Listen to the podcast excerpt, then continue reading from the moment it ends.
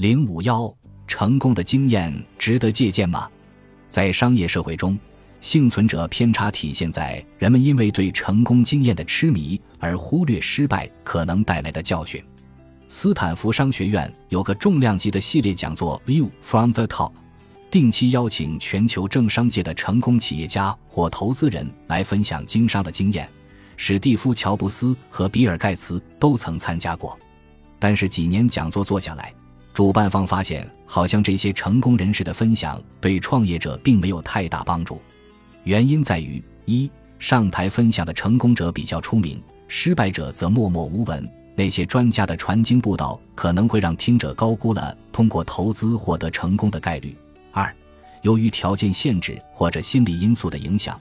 那些成功者难以保证理性和客观，容易夸大自己的能力，忽略运气因素，弱化当时所承担的风险。所以说，成功不可借鉴，因为所有的成功经验都不具有普遍性。幸存者偏差又叫做死人不说话。为啥叫死人不说话呢？这个比喻来自医疗领域，只有活下来的人才有机会出来鼓吹治疗是多么有效，死去的人没有机会出来争辩。在日常生活中，最明显的例子就是我亲戚吃这个药好了，或者我一个朋友去找了这个老中医等。不管你的亲朋好友和你关系如何好，如何值得信任和尊重，在客观规律面前，他们都是等同的。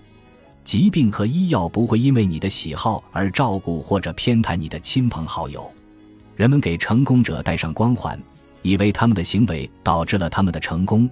其实也有可能，他们的做法是错的，只是幸存下来了而已。没有幸存下来的人，可能做法是一样的，只是没有机会讲出来，哪怕讲了，也不会有人听。